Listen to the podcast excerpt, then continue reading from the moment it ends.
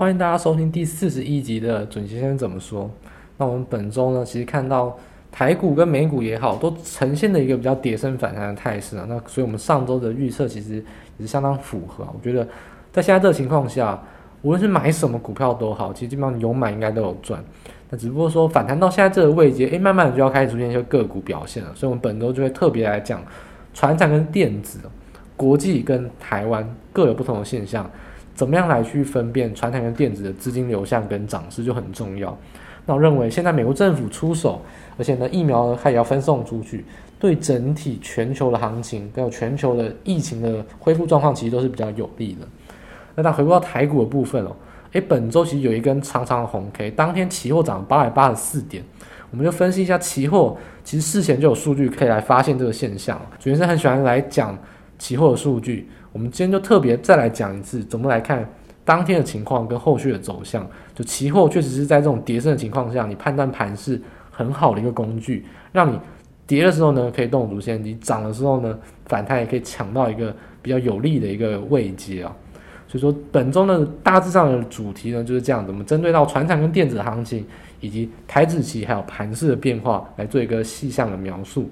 那样，本周呢还是有很多相关的图表，可以直接到我们粉专一起去做观看，还有聆听本集的 podcast。那详细内容我们音乐结束之后就马上开始。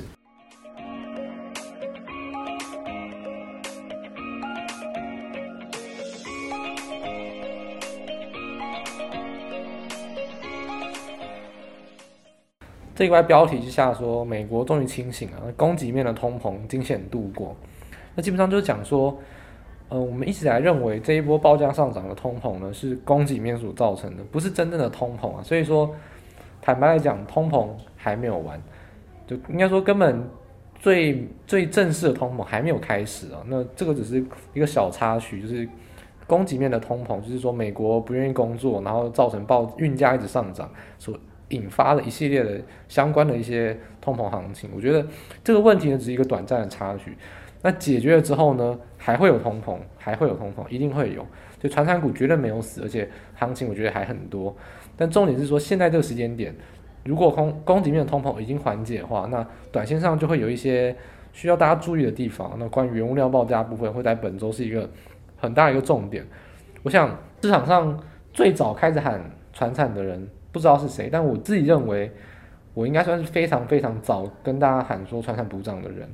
我一直喊到五月哦，到这个节节点，我认为我会很明显跟大家说，我有理由认为它会进入到一个比较震荡走弱的行情。那我喊了四个月，那大家不妨听听看，凭什么改变我四个月对于传产原物料的一个行情的一个修正看法？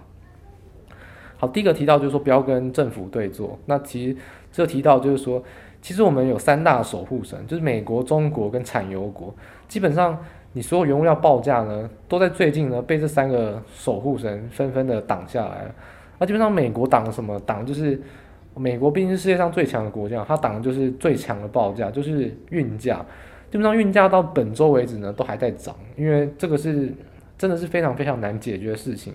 但我觉得已经是控制得住了，因为如果大家去看说，有些人有这最近 YouTube 是蛮无聊，有些人去拍说港口外面的船。船真的变少，真的真的变少。为什么？因为真的回来工作啊，港口的工人真的回来工作。而且大家知道，之前亚洲缺柜，因为柜都卡在美国，就是因为美国卡车司机不上班。但大家要知道，美国从北美运回来亚洲的货柜空柜货货柜数是创新高的，基本上就是货柜已经慢慢慢开始运回来，就已经开始进入到正常的一个流程了。那我觉得这个运价再怎么上涨，都会是一个比较陌生段了，那不代表说我会认为航运个股会跌哦，因为我一再一再跟大家讲，报价就算下跌哦，现在航运个股可能都还会涨两三倍，那基本上它合理价只有两三倍，你打个五折都还是便宜啊，所以基本上我不认为报价跌会造成航运个股跌，但运价绝对会是高档要逐渐走弱一个很关键的因素，这就是来自于失业补贴的改善，已经让运输成本这个最典型的供给面冲击核心已经。慢慢的度过，我觉得美国是终于干了一件好事啊，因为拜登其实在上任以来，我觉得他政策其实是蛮错误的，就像是疫苗啊都一直独后美国，我就或者说不愿意去看到那个供给面通膨的问题，其实我觉得都是慢半拍啊。那不过惊险度过那就好了，反正现在开始清醒也没办法，因为你也没办法改变过去嘛。至少现在开始是做正确的事情了，那往正确的方向来走。第一个就谈到中国，中国就更明显了，因为大家要想到，就是这种供给面问题，就是由政府来解决哦。你消费者再怎么样抵制都没办法解决这个问题，一定是政府出面干预。那怎么干预呢？中国政府就是一个集权国家，当然就是。中国说什么就跌什么，那当然钢铁、煤啊、工业金属，就叫有色金属、黑色金属啊，这两大板块，基本上中国就直接下重手啊。那因为这种 PPI 过高，其实很多中间的厂商真的是受不了，那跟政府去抱怨，那政府看看，哎，你产钢铁、产煤赚这么多，那你少赚一点嘛，不要让别人那么辛苦。反正共产主义嘛，总是就是分配大于整体利益嘛，所以分配比较重要。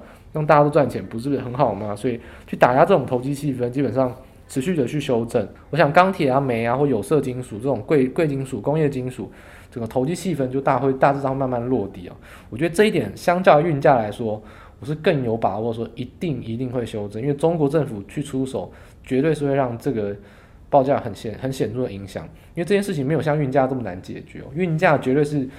我觉得，如果它真的往上涨，我也没辙啊。这运价真的是比较难解决，但是钢铁、煤跟工业金属是一定会往下跌的。那还有另外一个是我们讲很久了，我们讲说原油七十块会大关，你看布兰特原油有突破七十块吗？完全没有。那本周基本上也一样碰到七十块又在反压，也快要也快要跌到六十五块以下。那基本上中东跟俄罗斯产油国他们所干预的是什么呢？就压抑美国页岩油，所以七十块大关守得非常非常稳。那这个我们已经在两个月前、三个月前都已经跟大家讲了，基本上到现在都还是维持在一样的走势啊。那基本上就不会改变。所以说，油价、运价、钢铁啊、煤啊、贵金属，你能想到的大宗原物料，基本上除了黄小玉以外，大致上都已经被所有的政府给干预跟控制。所以基本上，传产的报价，我觉得绝对都是在相对高档，甚至我觉得除了运价以外。都应该要往下跌，因为这个都需要被修正。那运价我觉得无可厚非，因为真的太缺了，那可能还没这么快。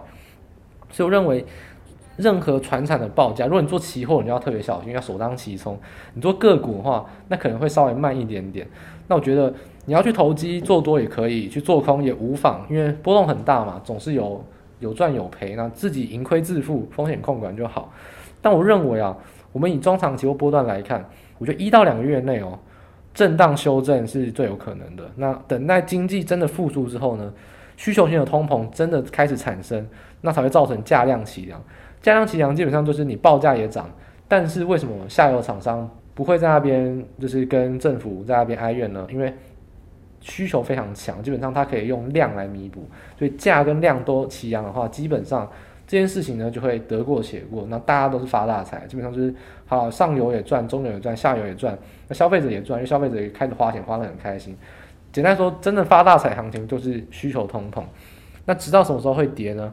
就直到消费者呢花钱很满足，也不想再花更多的时候，但有人开始偷偷产太多的产量，那供需开始出现不平衡，才会开始跌。基本上这都还是很久很久以后的事情了。所以我觉得至少到目前为止，中长期来看。船产还会有大行情，但以现在来看，报价涨不上去，绝对会让他们在近期有非常大的一些震荡跟修正空间啊。简单来说呢，就是一句话，除了航运股非常便宜以外，我觉得所有船产个股都要注意。这一句话就很直白跟大家讲，我觉得除了货柜航运股跟运价以外，所有船产报价我都不看好，而且在这一两个月内，我觉得都有可能会修正。虽然说他们都很便宜，也真的有赚到钱，但是我觉得一两个月内。还是会比较震荡，因为要需要避避风头，政府出手，你的目标就一个，就是政府，那你谁也打不赢政府啊，那你还是必须要稍微拖延一下嘛。那我觉得大行情后面还有，公司也没有必要在现在这期间去抢出头，就等一下嘛，等真的疫后去那个需求恢复了，真的发大财的时候，你还是有的是钱可以赚。我觉得现在这情况下，再强调一次，最后一次。除了货柜航运以外，所有的报价我认为都应该会有震荡修正的空间。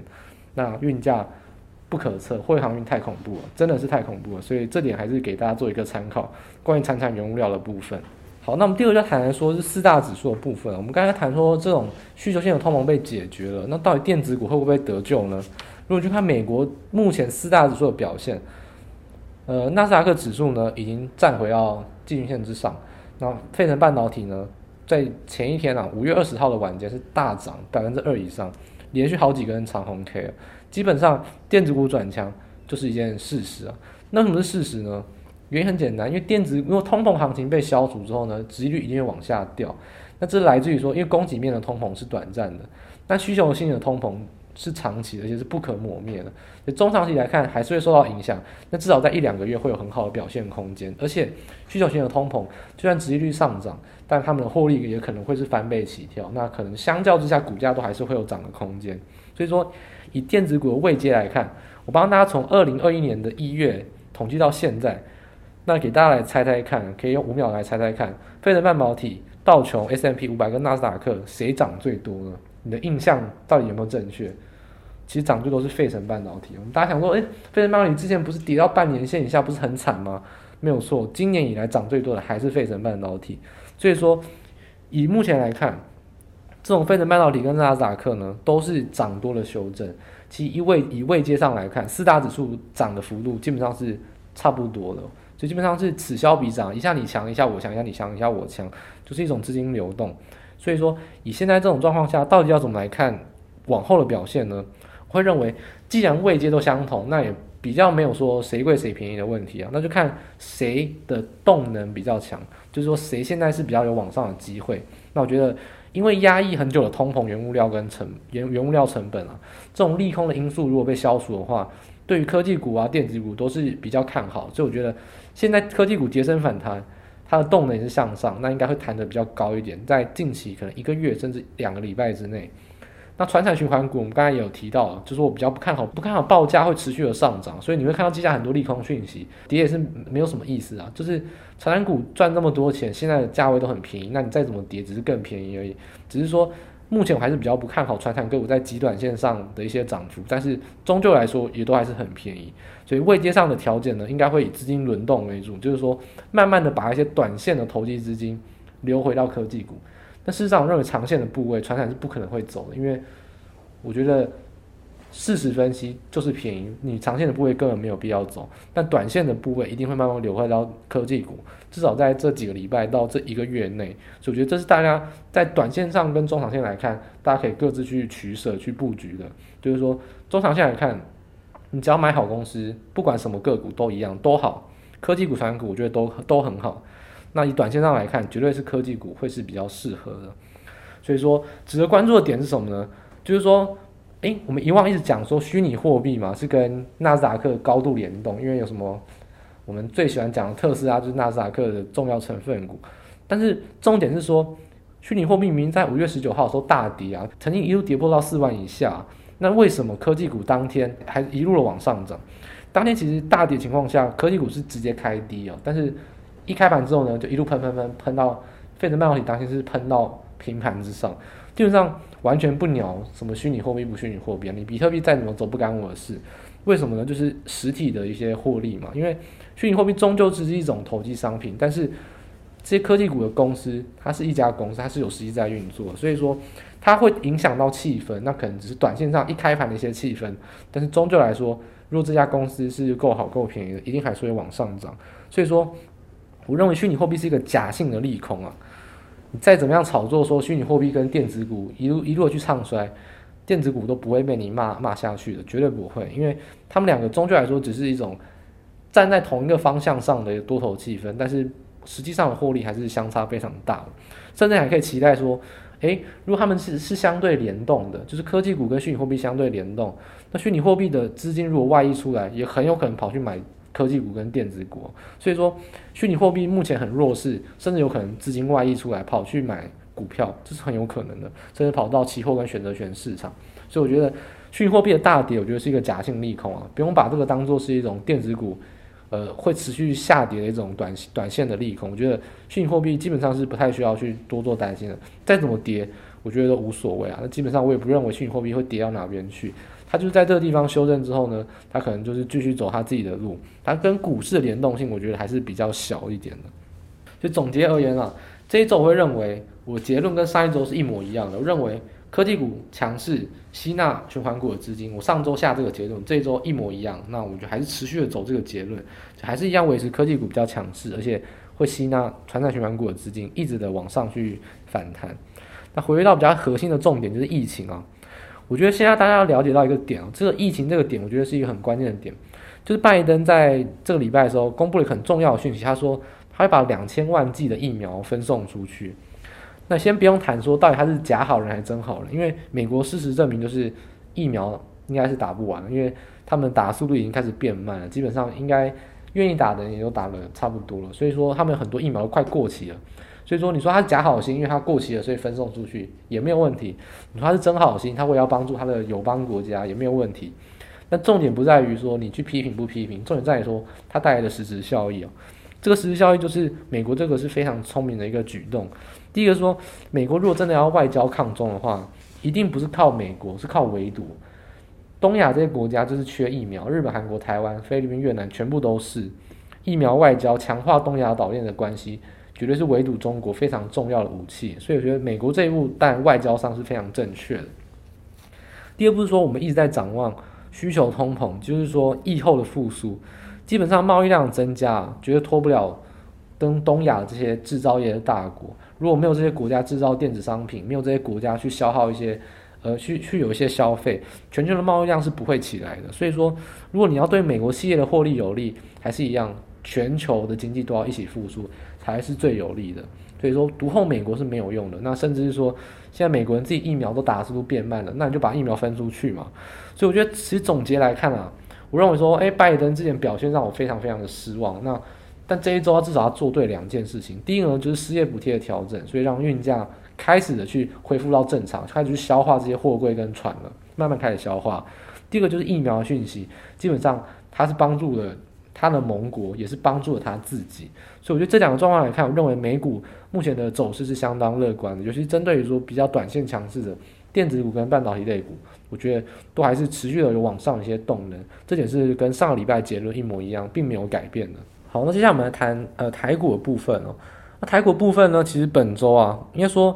我们上礼拜就预测说，它应该是大致止跌了，应该是会走一个反弹的格局。那确实，基本上这一周的涨升的幅度也是蛮大的。那上市指数涨百分之三，柜台买卖指数涨百分之二，基本上都是有比较明显的涨幅。那比较想谈的一点就是说，我们再次回来来谈到期指的数据。为什么还谈期指呢？其实主先生一直以来都用过非常非常多的，就不定时会来跟大家来分析，是只要有明显或有趣的现象，或者说甚至是有比较。呃，有利可图的时候，就会跟大家来分享棋子。那这礼拜呢，其实发现一件事情，就确实棋子是有出现一个明显的漏洞啊，就是明显明确的方向。但我看到市场上的分析，我觉得错误百出哦。就是前阵子大跌，很多人都说哦，外资布了空单，布了三万多口，哇，这次回补赚很多。基本上这个问题完全是这个论点完全是错误的，因为。如果你盯着大台子的数据，就大台的数据，那你永远都是看到外资赔钱，然后呢，看到外资赚钱，然后根本就没办法知道真正的走势什么。盯着大台子，你就是错误的开始，因为大台子到底有什么不值得参考的地方？第一个，大台子有非常多投信的空单部位，关于零零六三二啊，就是元大五十反一跟相关的投信商品，这是非常混乱的一个筹码。第二个是说。大台有非常多的避险单，不是真正看多或看空的单。因为你要想，如果你现股部位有五十亿的股票，那你会去下二十口大台，还是去下八十口小台？你一定是下二十口小二十口大台嘛？谁会避险没事去下四十八十口小台？没有人会做这种无聊的事情。所以基本上绝大多数的避险单都会下大台，因为是因为部位比较节省的问题，因为一次可以买比较多，所以避险单绝绝大多数都是落在大台的位置。对未平仓量来看，其实大台的未平仓量都波动非常非常的小，代表说它根本没有在进行明显的交易跟看法上的变化。但如果是小台子的数据就非常明显了，诶，看外资或看自己身上一下子翻多，一下子翻空，这才是真正你应该看的。所以还是提醒大家，看期货，你看到有有些人在讲大台哇，外资放空两万多口，还要再继续跌，那就是他错了，那就是他是在胡扯。看小台子才是真正你应该看盘势的一个数据，因为小台子它很纯粹的是外资、自营商跟散户来构成一个三方的势力。那基本上外资跟自营商的胜率都非常非常高，那散户都是通常是被轧空或是杀多的份。所以怎么来判断小台子接下来会短期轧空呢，还是杀盘呢？我们就用这个礼拜发生一个数据来跟大家做一个参考。在五月十七号收盘的时候呢，离结算日只剩下两个交易日哦，只剩下两个交易日了。但是那时候的逆价差还非常非常的大，而且我们观察到一个特别现象，就是次近月，就是呃现在的六月合约成交量非常的少。正常来说，呃结算日前两天应该要慢慢变多，慢慢有一些外资的单要慢慢去布到远月的部分。但为什么没有呢？代表说外资都没有在转仓，他要把。近月就是说五月合约，他结算之前他要玩到最后一刻，那要怎么玩呢？就他现在部位他一定要赚到钱，不然他不罢休嘛。所以我们来看他现在部位是什么。五月十七号的时候呢，外资当天其实是比较震荡，外资已经先大买了三百三十亿的现股。那基本上这个有两种可能，第一种是因为电子股跌升，所以他去回补；第二个是什么？因为外国人嘛，哎。我觉得外资其实这段时间蛮不公平的。台湾人整天在 PTT 上面传说确诊几例，我十点钟就知道确诊几例了。诶，我们难得台湾人有内线比外资还快。那你觉得外资会不会有内线？也有啊。外资他们很可能也知道晚上拜登要公布疫苗消息，所以他们很有可能知道这个消息之后呢，认为这是一个可以拿来炒作的利多，他就先买了现股。所以说五月十七号当天已经先买了现股，那从五月十七号下午就是夜盘开始，你会发现。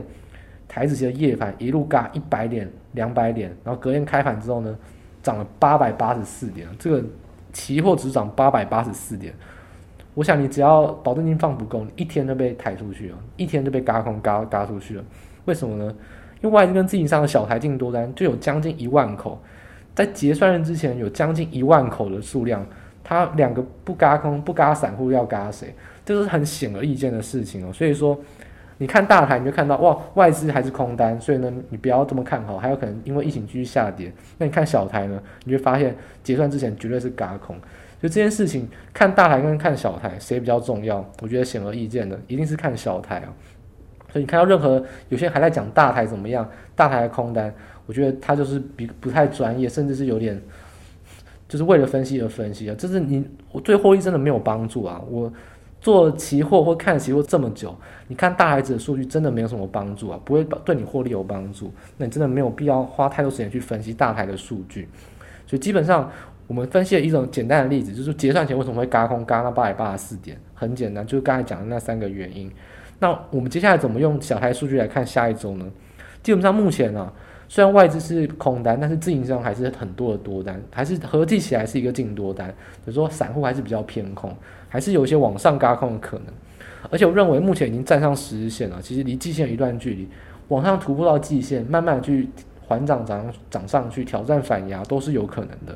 所以我给的结论就会是，我认为啊，现在是易涨难跌啊，纵使说有反压，都还是无法阻挡这个往上反弹的力道，而且很有可能突破。就一次两次反压，接下来就突破；一次两次再反压，接下来突破。月线、季线，我觉得都不是什么大问题啊。所以正常来看，疫情是被控制住的情况下，不要把指数想得太空，因为反弹力道还会还会来得非常非常的强。这是我从小台子跟目前整个盘势上会给大家指数上跟盘势上的建议，就是易涨难跌。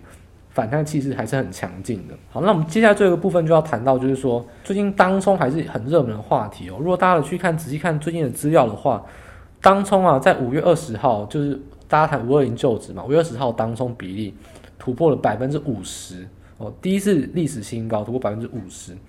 很多就开始在讲哇，五二零行情没有涨都是当冲害的，货柜航运把电子股资金都吸走是当冲害的，就开始各种的抱怨。好，我就想跟大家讲。第一个，当中没有违法，那你也不能拿他怎么样。第二个，你亏钱是你家的事情，不要怪当中。当中人家赚钱他的本事，他亏钱是亏他的钱，所以谩骂不会让你有钱赚。所以你要想的事情，怎么解决这个问题，怎么获利，不是去骂当中，他没有违法，你没有必要骂他。所以怎么来看呢？当中集中在谁？当然还是货柜海运的三雄，就长荣、万万海跟阳明。第一个。天天涨停，涨势的那么凶。第二个，股本又很大，又量大，这当冲是必然的。如果是当冲客，我不冲你要冲谁？有一档股票很会涨，股本又很大，量很大，那我不冲你要冲谁？如果你主力不爽，你可以直接锁涨停啊。那你锁涨停就没得冲了嘛？你买涨停，那你难道你要卖涨停赔手续费吗？就是这是很简单的问题啊。你只要开的不是涨停价附近，那有当冲的人为什么不可以把它买到涨停？反正盈亏自负即可。我觉得。重点就是这四个是盈亏自负哦。如果当冲有办法赚钱，那让你赔钱，那也是他的本事，真的没有什么好抱怨的。如果你操作不顺，那你要找人出气，那是你家的事情。那我觉得，如果你做长线，认为短线会把你的筹码搞乱，那是你自己信心不足。你看长线的人根本没有必要因为一天两天的短线当冲而去影响你自己的看法。所以我不建议说，我这边是不建议听众朋友就是散户去做当冲啊。但是不能代表说当冲是什么样危害的事情。当冲存在是合法的，那就公平竞争，不要去牵拖别人哦。当中很多人赚钱，很多人赔钱啊。我觉得还是四个字，就是盈亏自负。那重点就很多人就好奇啊，啊，当冲天天这么多，真的这么好赚吗？真的有赚钱吗？那跟大家提一些数据，既然是当冲嘛，那每个每天都有公布数据，而且买卖张数是抵消的，所以你只要看一件事情就好了，你就看个股当冲买进的金额跟当当冲卖出的金额谁比较大，你就知道谁赚钱嘛。所以说，仔细的去观察这个图表，我们附上我们官网，大家可以去看。当冲的损益哦，基本上每天都是赚的。亏的日子呢，大概从这三个月三个月以来，大概亏三天，然后每次亏都亏一点点，赚的都赚很多。哎，你就发现说，哇，原来当冲真的这么好赚，都在赚钱。那我告诉大家，这个错是完全错误的分析，有两个忽略关键。第一个是你看这个数据，好像当冲都赚钱呢。问题在哪边？问题在，因为赔钱的都不认赔啊。我今天买八十块，跌到七十八块，阿老就留仓，我等明天解套。所以你就发现说，有赚钱的人呢都先跑，所以你看到账上当冲都赚钱，赔钱的人呢，我没关系，我等明天。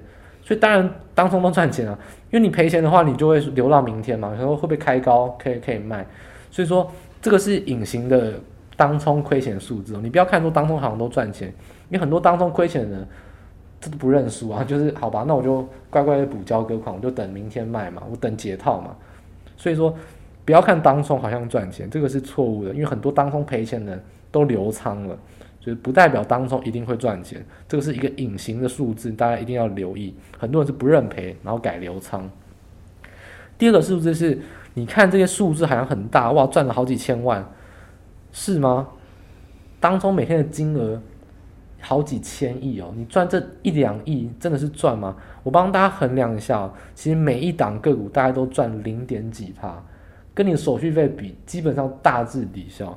就如果啊，你是一个 on average，就是你是一个正常实力的人，我不用说你特别强，我也没有说你很弱，你就是一个正常操作实力的人，你做当冲基本上基本上是没什么赚，没什么赔啊。所以说这也没有这么好赚了，因为你还要扣掉手续费。诶，短线交易本来就是零和嘛。如果当冲赚就是非当冲赔嘛，所以基本上大家去估算一下，你就会发现说，当冲的获利很多，但除以它这么大的成交量，其实获利幅度真的不大。你每天要付这么多手续费，基本上是赚小赔大。而且万一你玩不过那些高手，玩不过那些城市单的大户，你很有可能是落在赔钱的那一那五十趴，并不是赚钱那五十趴。所以五十五十之下，你可能会赔手续费，爽到券商。万一你的实力又比较弱，你很有可能是赔钱的那一部分。所以说，当冲是不是赚钱？是啊，当冲当然是赚钱。但是我们点出了两个隐形的数据，就是当冲赔钱人都不认赔，都留仓。再就是说，当冲赚小赔大，赚的这个钱不足以支付你的高风险了。所以说，我还是不建议大家做当冲。除非你实力很好，你这段期间你做当冲做五个月都赚钱，我恭喜你，因为你你是属于厉害的人嘛，你就是去赚那些呃比较不厉害的人的钱。但如果你真的，新手的话，我真的不建议去做当冲啊，这是一个数据上的分享。就整体来看，货运航运跟钢铁股为什么一直要维持这么量、成交量这么大去做当冲呢？你以为主力喜欢当冲吗？当然不是啊，因为高档要出货嘛，量大才有换手率才高，才可以一次出比较多货。那举一个简单的例子啊，如果今天货运航运好了一百块，那目标是一百二十块好了，那一百零五块可能就要开始慢慢出货喽。它不可能在一一百块的时候呢，都还维持在量很小，一定是要维持量很大，让大家都一直以为这张股票很热门，这样它在一百零五块的时候很热门，你就不会起疑心，它就可以出货。到一百二十块疯狂出货的时候，你还是不会起疑心，直到最后它把货出光了。所以说现在虽然钢铁股、航运股都很便宜，那为什么说哎，那很便宜的话，为什么你不慢慢的涨，你就锁价格一路缓涨上去啊？因为到时候没办法出货。所以现在主力是做不得已的选择，他把量炒大，不是让当冲方便，是让他出货方便，他只是为了未来在做准备。所以说，货柜跟钢铁为什么当冲很大？我觉得这是一个必然的选择啊，因为涨它往上涨总是要出货，还要维持量大，会是一个对主力比较安全一个先决的一个环境跟条件啊。所以我觉得钢铁人跟航海王当冲比率大问题呢，不会解决，完全不会解决。所以不要想什么当冲变少再来进场，没有这回事，不会解决的。你要进场呢，就是现在进去投机继续赌嘛，我觉得不会解决的。所以可以给大家在当冲上一些思维上的一些变化，就是说怪当冲是没有意义的啦。那你就是把你自己顾好最重要。那再说当冲真的没这么好赚，你也不要去羡慕其他人嘛。所以我觉得当中很多谬误哦，你实际上做当冲知道，而且你实际上跟那些一个月去有十亿成交量的当冲大户有问过，你就知道当中都怎么赚钱，不是散户这样子来赚啊。所以我觉得当中这个问题呢不会被解决，你也没有必要去怪他们，就是。把它当做一个市场上存在因素去面对它就好了。好，所以整体而言呢，虽然说钢铁股跟航运股今天又是在锁涨停，今天航运股大概也是百分之八十以上的个股都锁涨停，但我还是建议大家，这布局方向还是往四月营收双增，就月增年增的一些题材电子股，因为我觉得现在的传产股除了货运航运以外都有跌的可能，那货运航运三雄是例外，他们就是例外。除了那三个以外，都应该要跌，不管什么散装、钢铁、纺织还是电线电缆，都有跌的理由，而且报价都并不是这么强势。所以除了货柜海运三雄以外，我真的都建议大家要比较小心。所以我觉得不如你去买低阶的电子股会比较安全一点哦。所以说多单进场的话，我会建议跟随着大盘有站稳十日线的散热、细晶圆跟 IC 设计，我觉得大家都还是可以持续的去做低档布局，这是没有问题的。如果你上上上周照我们的建议的话，你这周就已经会赚到不错的反弹幅度。那这一周就持续按照这样子的进度，往一样的个股去布局。那空单进场条件的话，我认为空传产不是不行，但是还是很危险，因为现在货运行情太强了，一锁涨你，好像传产股又是坐云霄飞车冲上天。所以我建议大家，就是如果实力不够的人，就不要空传产。那你真的要空的话，我觉得。